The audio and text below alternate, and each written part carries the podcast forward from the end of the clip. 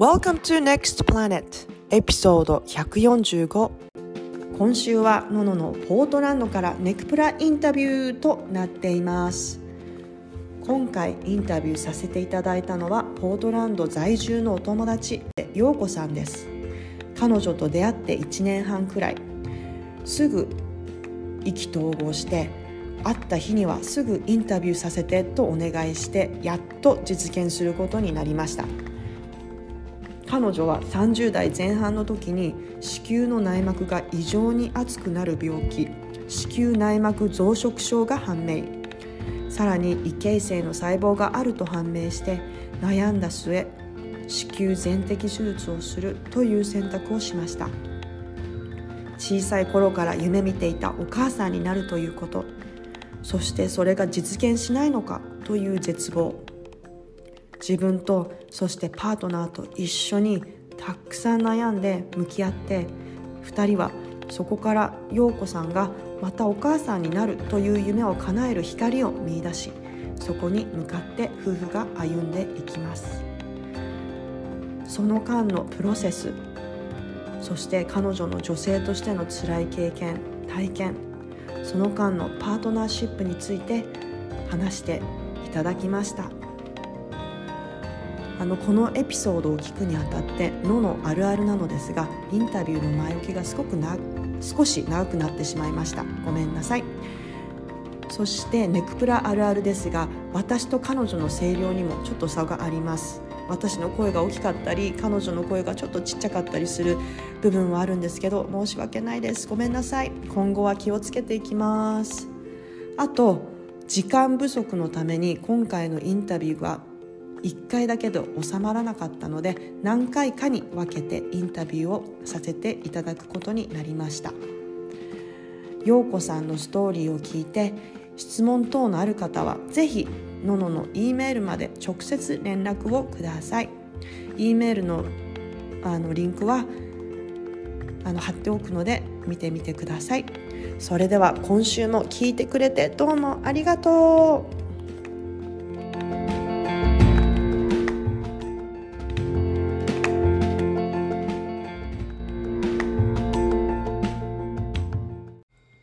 はい皆さんこんにちは。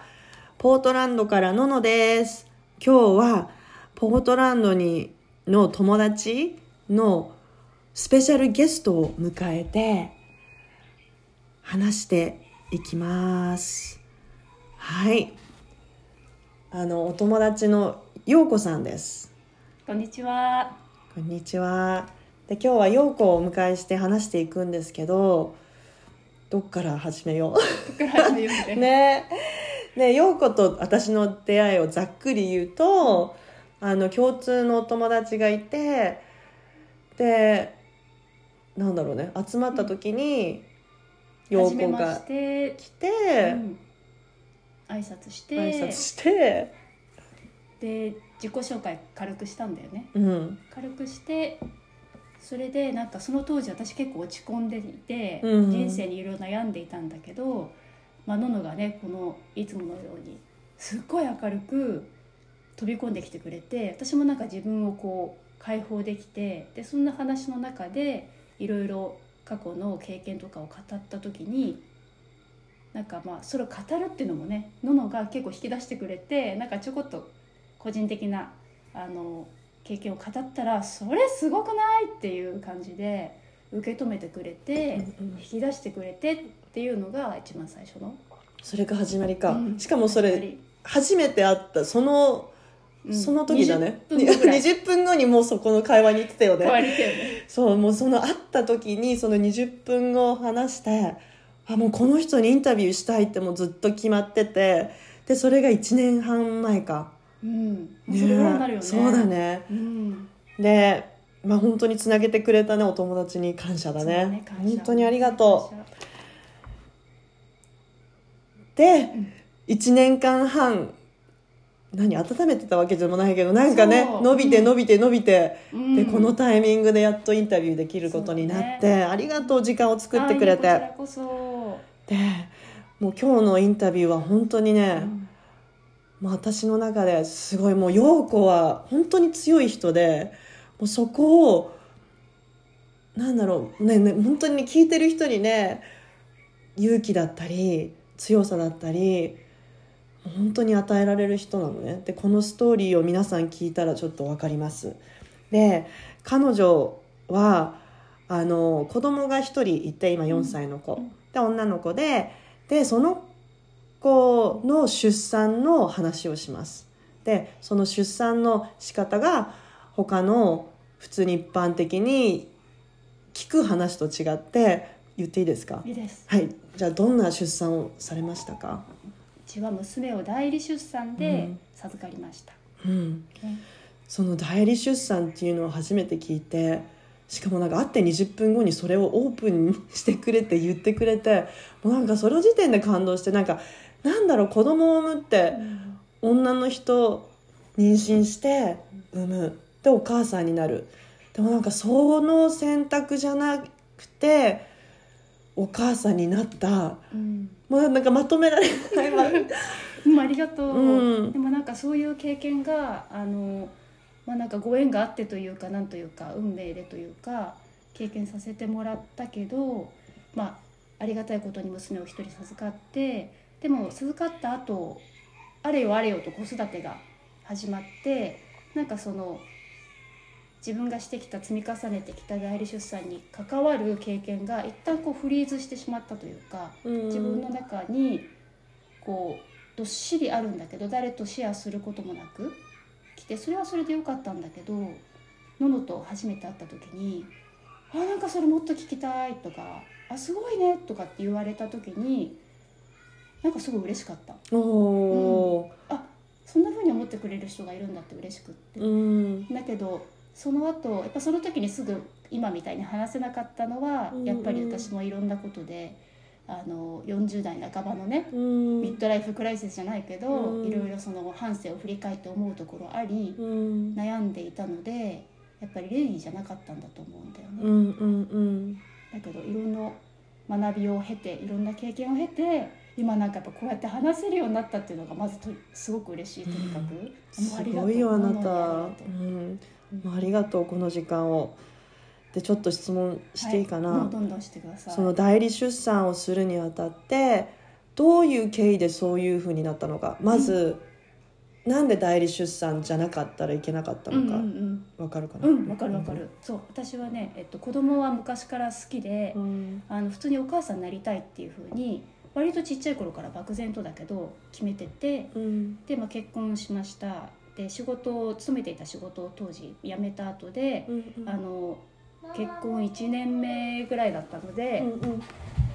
あ子供欲しいなと思って、まあ、いわゆる妊活をしたところだったんだけど、えー、とどうやらその子宮の内膜が厚くなりすぎちゃう病気症状が出ていてあの、えー、と着床しないですねっていうふうに婦人科のお医者さんに言われてそれからのスタートだったんだけど、まあ、ちょっとね最初だからさっと表面だけさらうとあの最終的にそこの子宮内膜のところに、うん。アブノーマルセル異形成の細胞、異なる形の、えー、となるって書いて異形成の細胞、アブノーマルセルで、まあ、ゆくゆくはものすごい高い確率でがん化するだろうっていうものが見つかったので、うんあの最終的に子宮を全摘出することになりました。うんうん。っていうことはあのもう自分では産めないので、うんうん。あの誰かにお願いするしかない。だけど、うんあの卵巣は残ってたから、うんうん。自分のそのバイオロジカルな子供は産む可能性が産める可能性が持てる可能性っていうのかながあるっていうところがスタートそれは何歳の時？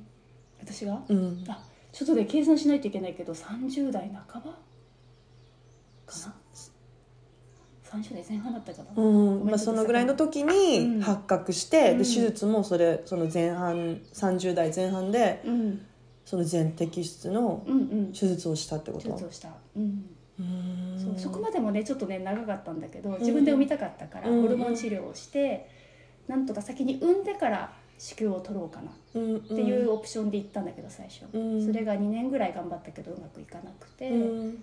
うん。だから本当にあのなんだろう妊活で最初さお医者さん行ったけど、うんうんその細胞診とかした結果異形成の細胞がありますっていうことになった時に、うん。やっぱりそのがんの専門家に会ってきてくださいって言われてうん。行ったんだよね。でその時にもうがんの専門家の人はそのがんを何とかするっていうことが主な目的だから「あもう子宮全摘出です」っていきいきなり言われてうん。やっぱりその自分で子供を妊娠して産んで育てるっていうのがセットになってたから、うんうんうん。もうその夢が絶たれたみたいなうん。感じでまずドーンって落ち込んで、うん。っていうところ。そこからやっぱり子宮を取る取らない。それから代理出産をするしないっていうところはまた第一第二の山。そうだね。うん、だからもうなんだろういっぺんに起きたというよりは、うんうん。いろんなプロセスを経て徐々に徐々に、ううんんいった感じ、じゃあさそのじゃあ地球を取らなきゃいけないって言われた時にうん。その手術をするしたってことは受け入れたってことだよねそのチョイスをね自分の中最終で、的に、うん、そのプロセスはどうだったの？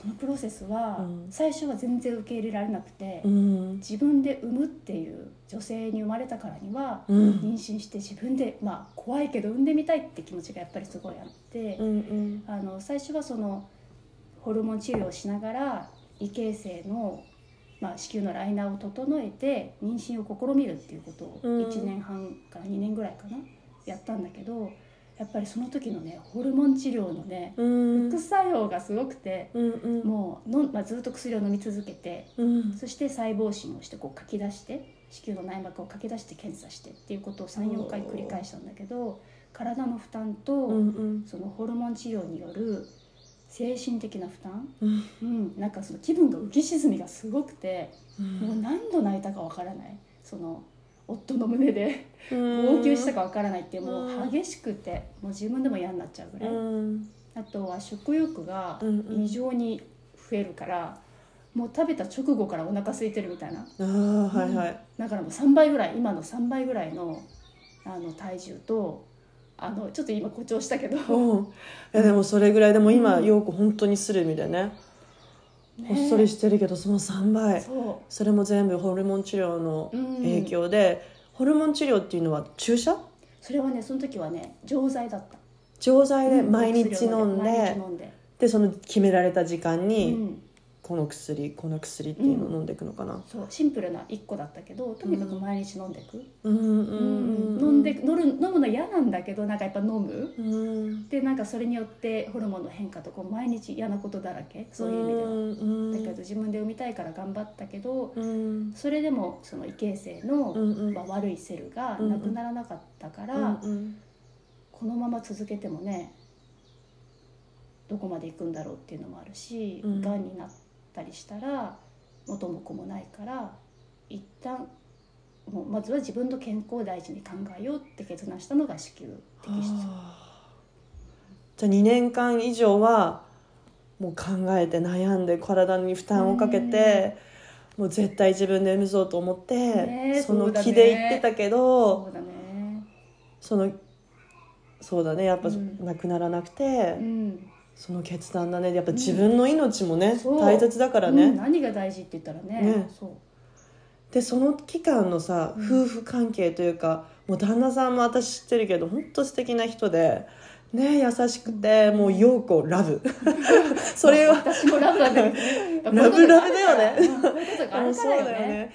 でもその期間のなんか夫婦の会話とかってどんなだったの？その2年間まあだから私がすごいかわいそうな立場だよね。かわいそうでかわいそうっていうかもう頑張って必死になってるのをただただもう支えることしかできない夫みたいな、ううん。んなんかもう負担をすごいかけてたと思う。でもそこでなんだろう。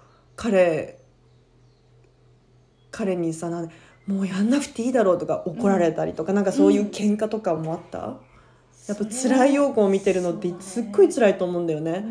一緒に、にいる人にとってまあ、彼がすごいあのやめた方がいいっていうことは一度もなかったかうん。な、うん。まあ、常に支えてくれて応援してくれて、ね。でもある時すごい気づいたのがすごい辛く思ってるのは自分だけだったの。だけど本当はそれをね見てる夫も辛いし、うんうん。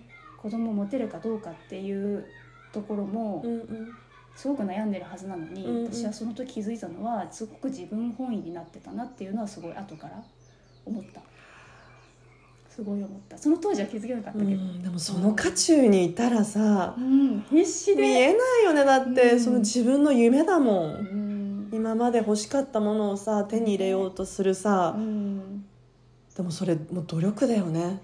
ねえ。努力と本当。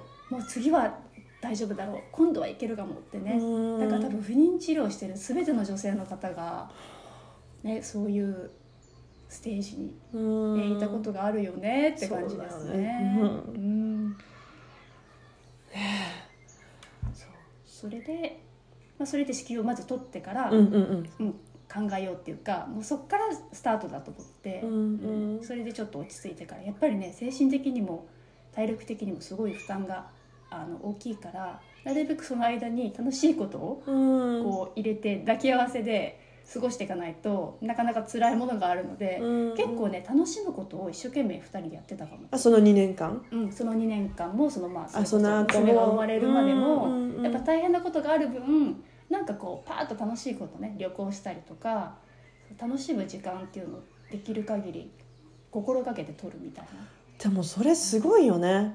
だってさやっぱ辛い時は辛いからさもうん。うそこの負のなんだろうサイクルにはまっちゃって抜け出せない時ってすごいあるけど、あるある。その陽光夫婦はさなんかこれじゃ前に進めないから、うん。その楽しみもうんうん。ね、楽しんでいくってすごいその決断もうん、そこは結構夫から来てるかも。あ。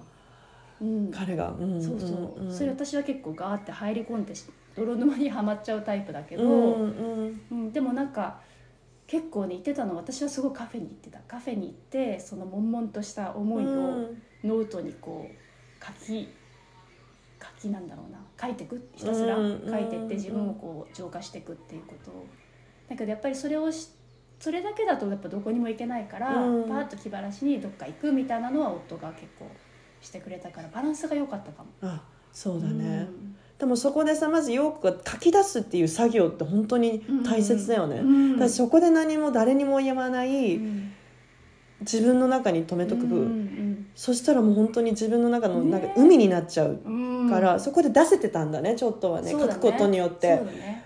ね。それでやっぱりその、産めないかもしれないけど子供は持てるっていうところうん。を切り替えられた、うん、なんかずっとセットで妊娠出産子育てうん。お母さんになる、うん。みたいのがこうセットだったけど、うんうん。あのじゃあ私は子供がいなかったら幸せじゃないのかってとかうん。いろんな質問を自分に問いかけてって、でじゃあ何が何がその私を幸せにするんだろうって考えた時に妊娠をすごいしたいのか、うん。出産を体験したいのか、ねえ、子供を持つってことなのかその先の育児なのか。うん。で、ね、いっぱい続いていくものだから、うん。そのうちの一つができないだけで私はもう人生終わったみたいに考えてる自分ってなんだろうみたいな感じで思って。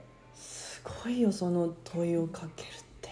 いやーもうねうんすごい時間かかった、うん。もうちょうど仕事を辞めたタイミングだったので、うんもう時間はたっぷりあったの、うん。だから本当に内観して内観して内観して。うん。なかなかね人に話すところまで心の余裕もないから、うん。とにかく自分と対話みたいはあな、うん、感じだっちょっとあのさっき言い忘れてたことはた、うん、あの彼女の旦那さんも日本出身の日本人であそうですね。二人はこっちのこっちの現地採用ってなの？どうどういううん。お互い留学で、うん。まあ、日本人なんだけど留学をきっかけにアメリカに来て、うんうん。でアメリカで知り合ってでこっち。結婚して、うん。で今でも住んでる、うん。でもそこもちょっと重要だと思うんだよね。やっぱ、うん。アメリカ人の旦那さんと日本人の奥さんとの考え方とかさ、うん。うんがまた違うと思うの。だからうん。ここでね私もう本当に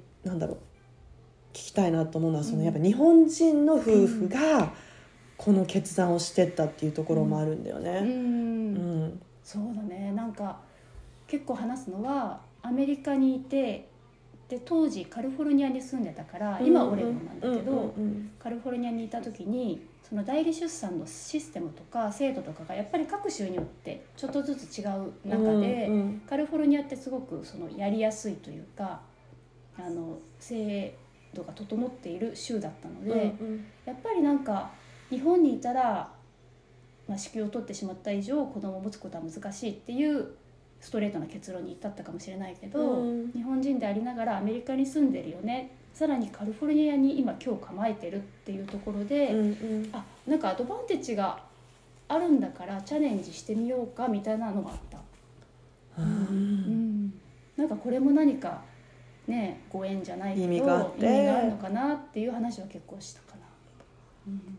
でその子宮を取ってうん。で自分の内観してたって言ってたじゃない、うんうんでそこから代理出産をしようっていう思ったうん。もう本当のなんだろうきっかけっていうか、んん。そうだね。なんかねそこすっごい時間かかったんだよね私ね。うん。なんかどっちかっていうと割とナチュラルなものが好きというかやっぱ自然の流れに任せてっていうのは多少あったので、うん。あのいろんななんだろう自然自然なことではないわけだから、うん。そこをちょっと超えるのがすごく難しくって、うん。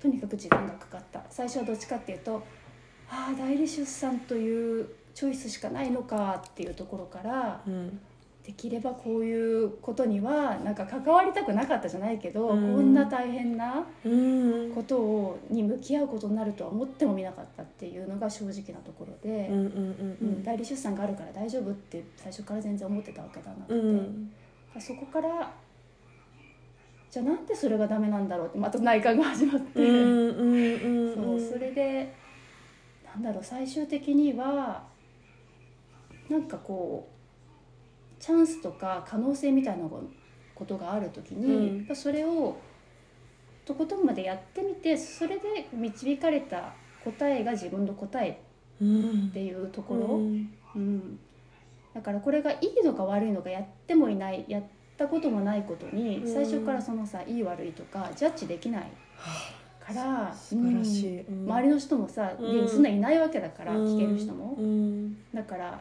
とにかくやってみていけるとこまで行ってうん。それでどう自分が感じるか、うん。うん、それで行くしかないかなと思って、うんうん。とにかくやってみるかっていうところからスタート。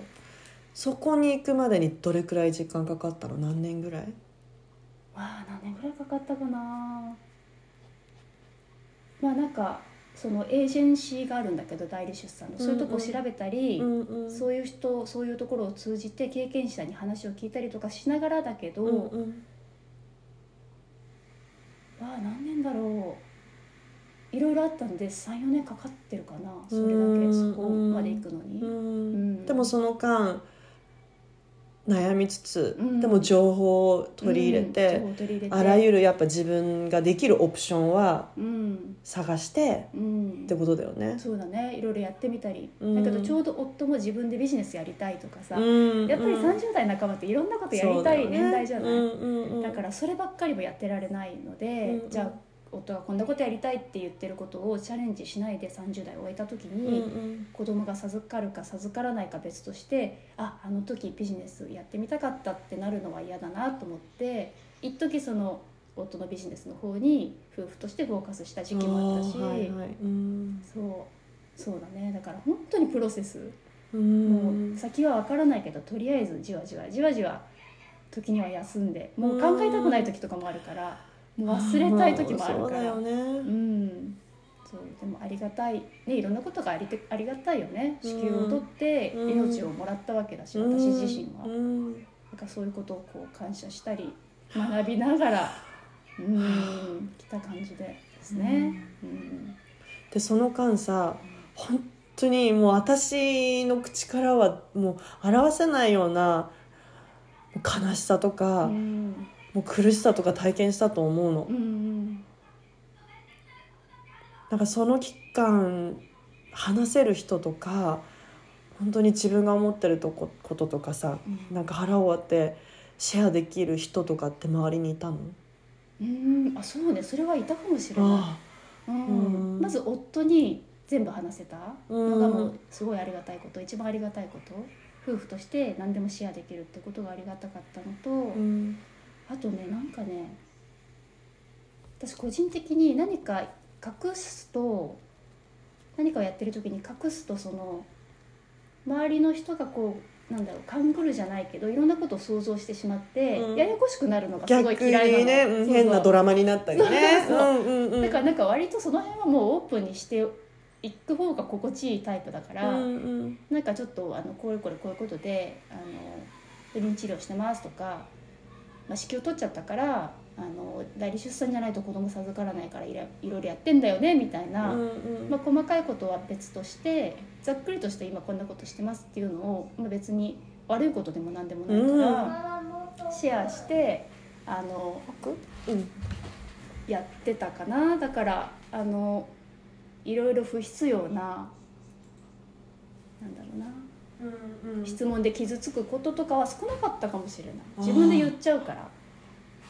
全部は言わないけどそれ以上やっぱり私から話すとそれ以上そんなに聞いてこない。皆さんもねそうだよね。気遣ってくれて、うんうんだから余計なそういうなんだろうなストレスはなかったかもしれない。うんでもそれは陽子の人柄だよね。なんか本当にすごいギフトというかだって会って20分でこういうふうにオープンにさ、話してくれたり。うん。誰にでも言うわけじゃないけどあね。まあ確かにね 人を選ぶとは思うけど、うん。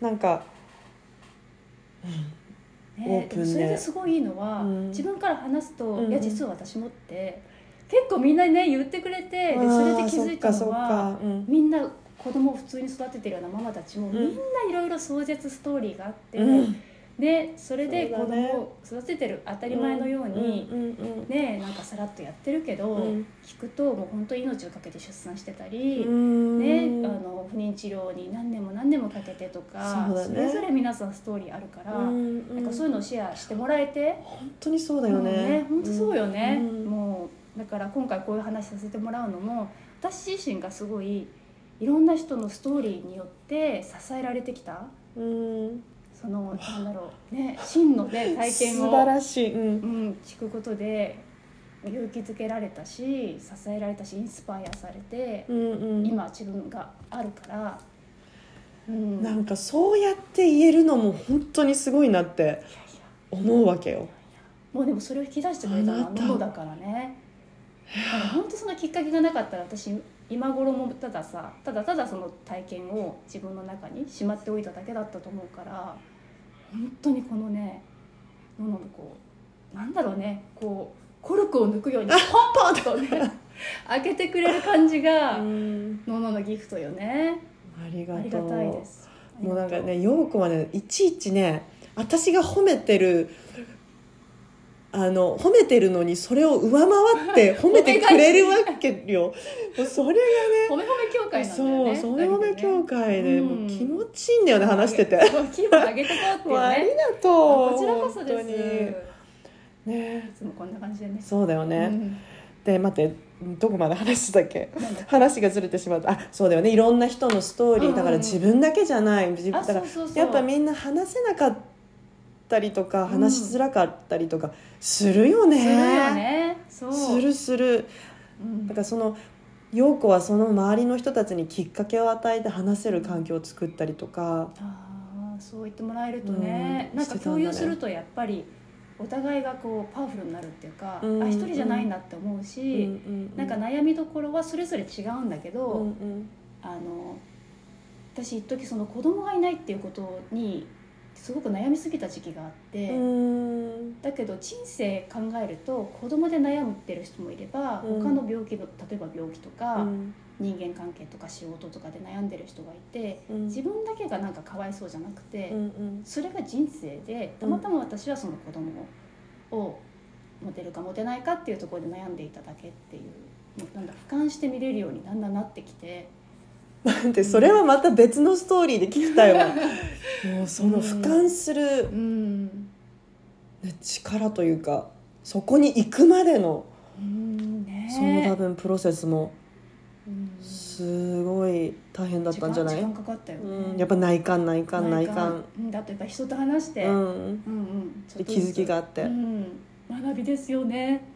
もう人生が学びだよね、うん、だからもうね、うん。そのもう話のその妊娠できるかできないかっていう全てのそのプロセスがうん。学びのプロセスであり、うん。気づきのプロセスであり成長であり、うん、人生だなって感じがする。でもきっと陽子はさ多分今なんだろう。すごい生き生き生きてるじゃん。うん。だからそれを受け入れたんだよね多分その現実を、だってはあもう私もうダメ子供産めない私ダメとかさ子供がいない私、うん、もうなんでなのってそこに攻め続けてたら前に進めないけど、うん。そこで受け入れて、うん。もう前に進んでそうね。今の陽子が、うん。もう攻めて攻めて攻めまくってね。そこもそこもやったからだね。そこもやりきって、次にどこに行くってなった時に、うん、あやりきるってすごいいい言葉だよね。ほんとね。すごいやりきるっていい、うん。やりきったのが良かったのかも。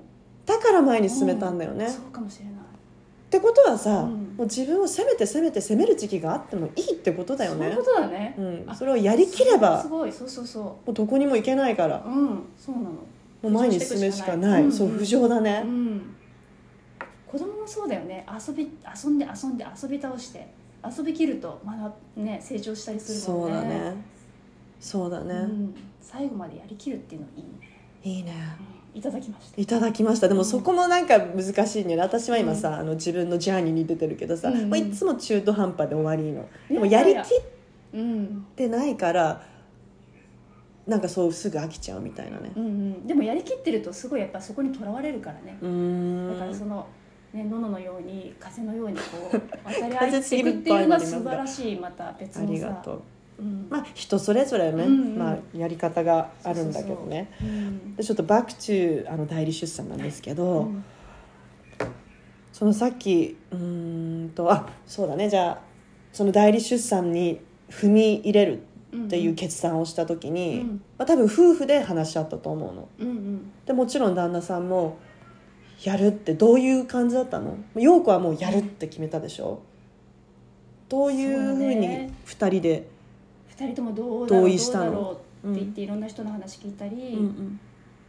して、まあ、でもね共通してたのは、うんうん。とにかく一回やってみないと分かんないからやってみようって感じ。互いにそうだったのうんね、うん。そうだね。それであの夫は結構仕事もフルタイムでしてたし、うんうんうん。自分のビジネスもやりたいっていうタイミングだったから、うんうんうん。私が割とイニシアチブを取って調べたり、うんうん。そのエージェンシーとコンタクトしたりっていうことを中心にやってて、うんうんうん。で実は一回あの契約を結ぶ直前で破棄ししたことがあるの。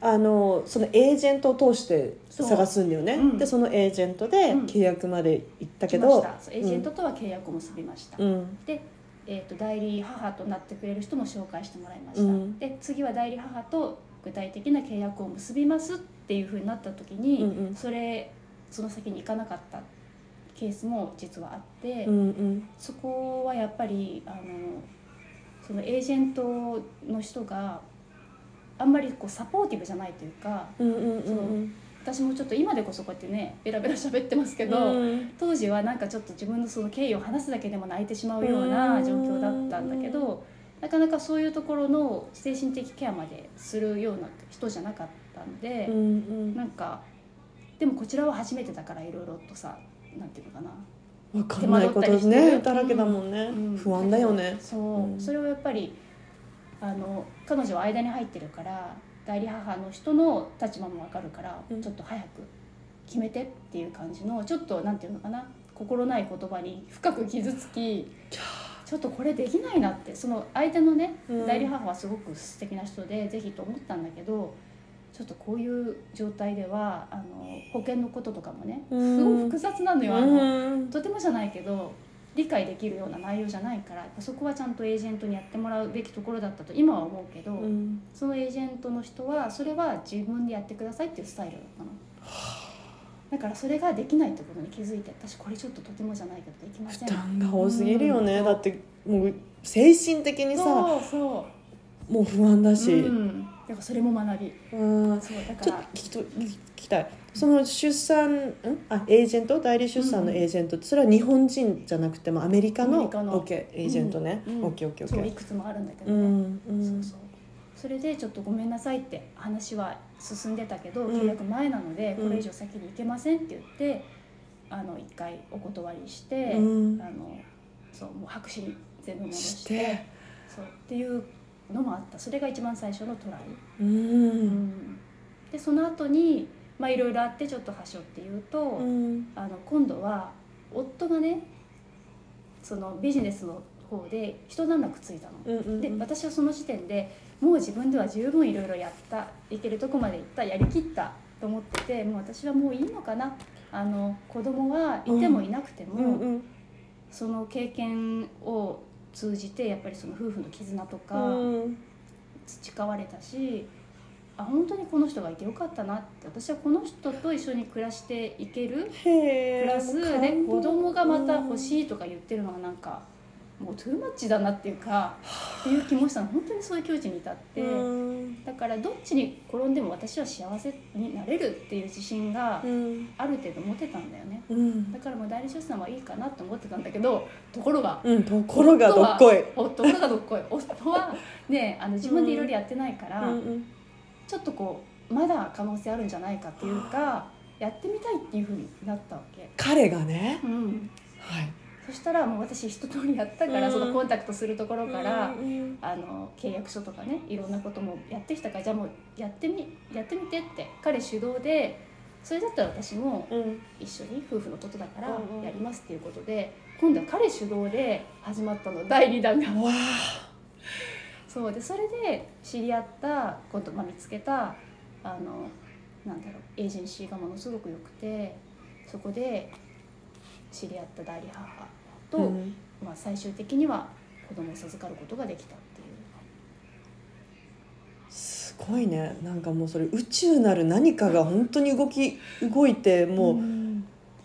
なんだろう二人を応援してるうん。ありがたいよね。感じ動かされてる感じだよね。だって、うん。そうしてタイミングもあったんだろうねきっと。だって、いうん。うんその旦那さんが仕事も一段落ついて、うんうんそうで余裕ができて。余裕ができても多分そのきっとその前だったらさそのうん。エージェントさんちょっとあまり心ない言葉も言ってくる、うん。そういう意味でなんか気がちょっと合わない、うんうんで多分旦那さんも仕事が忙しい、うん。そうそうだから多分そものタイミングが良くなかったっていうのもあるよう。あねるある。あると思う。うん。だかららそこで無理しないで流れに乗ってそうだね。うん、やめて。流れに乗ってだね。もう。身をうん。任せたんだよね、そうだねでその結果彼がうん。リードしリてードして。でまた新しいエージェントさんを見つけることができて。うんうん。そうなの。で彼は素晴らしいのは、うん。自分の夫ながら本当になんだろう私とはまた全然違う視点で、うん。そのエージェントの選び方からうん。あのなんだろうコンタクトの仕方からすごい自分流にやっていったの、うん。でそうすると彼はすごい力を発揮するタイプだうから、ん。それですごくどんどんどんどん自分ごとになっていった、あうん、代理出産っていうことが、でうん。本当にその私が主導の時とうん。はいろいろ家族ってどうなんだろうっていったいろんな学びがあったと思うの。それにプラスして今度自分が主導でやっていくことで、うん。よりそれが強固になっていったっていうか、うん。うん本当に自分ごととしてやってくれた。そういう意味でやっぱ夫婦で同じ土俵に立ったって感じだよね、そう。なんか前までは陽子主導。う、ん。で彼も多分サポートはすごい全身全霊してたけど、うんうんうん。多分なんだろう。そうそうそう。サポートする側っていう、ね。そう、ん。でも今回はお互いがうん。もうガッチそうだね。そうかもしれない。チームとして。うん、うん、ですごいありがたいのはやっぱりさ、うん。私が産まないってことで代理出産の、まあ、いいところって言ったらあれだけどあのメリットは夫婦が同じうん。船に乗って頑張れるっていうところ、うん。普通のね不妊治療とかだとやっぱりどうしても女性側にそうだね。身体的なね負担とかが来るけど本当に同じ立場でそれこそあの妊娠している代理母を前にしてうん。待っているお父さん2人みたいなお父さんって本当何もできないじゃん。私もお父さんの気持ちをすごいあの感じたそこで、うん。うん、何もできないけど何かできることをやってサポートしたい。そして子供が生まれるのを待つお父さんでした私も。お父さん2人ってうん。ーでもそこで2人なんか、うん、なんかもうね私はねいつこの話を聞いても本当に感動するいしもう涙するしなんかあ今回はちょっとそろそろ時間があれだからラップアップしていくんだけど、うんうんうん。ねなんかこんな話なんだけど、私もさそのそれこそ一生懸命そのじ10年間ぐらいかな、うん。の体験をまあ宝物のように今では思えるのでそれをちょっとねさっきも話したけどあの畑で育った太陽の恵みと大地の恵みをもう十分に受けてあの取れたてのかぼちゃを目の前にした時みたいにこれをどうやって余すところなく種まで調理して誰かに提供することで喜んでもらえるかじゃないけど、うん、そんな気持ちでなんか話せることに感謝。いやーでもこれをね伝えていくんだよねそれがもうかぼちゃがだって出来上がりつつあって、今もうここあもう調理してるんだ。調理して調理調理して始めて。うん、ものののね。提ポッ供ドキャストを通じてお話しできることは本当に嬉しい。ありがとう。でこれちょっとシリーズが1回じゃもう足りないから数回に分けてあのシリーズ化して送っていこうと思います。あ陽子と私のね、対談。対談ね。ちょっとかっこいい言い方だけど。いつもの会話の。ねね。でちょっと今ね一つだけさ最後の陽子が教えてくれたストーリーを聞いて思ったのが、うん。でも夫婦に会うたびに思うんだけどその日本人夫婦でやっぱすっごい絆強いなっていうのは通じるし、うん。コミュニケーションがお互いちゃんとできてるっていうのが思う思うのね私ね、うん。2人のね。うん。でなんか陽子もさっきから旦那さんのこともう彼がすごいんだけどねとかうん。本当にいつも褒めて本当にいい言葉で彼のこと話してもうそこがね私ねいつも本当そうなの。素晴らしいと思うんだよね。で陽子のことを彼と話すと彼も同じなのもう陽子は本当によくやってくれたからとか陽子は本当にすごいからって知ってます？すっごい褒めたたいてんの。本当？そうだよだからもうそのなんかなんだろうそう夫婦間夫婦間のね絆うんうんうんそれについてうん。も、うんプロセスでしたよ。もうん。次回これも含め教えてください、あ、ぜひぜひシェアさせてもらえたら嬉しい。ううん。ん。もうちょっと興奮しますが。じゃあ皆さんもしなんかこれを聞いてあの陽子に聞きたいことがあるとか質問とかあったら、あの連絡ください。で私の直に来る E メールをポッドキャストのとこに入れとくのでそこから連絡ください。それでは今日も聞いてくれてねありがとう、本当聞いてくれてありがとう。陽子本当にありがとう、呼んでくれてありがとう。ありがとうねじゃあまた次次回を楽しみにしててねバイバイバイバイ。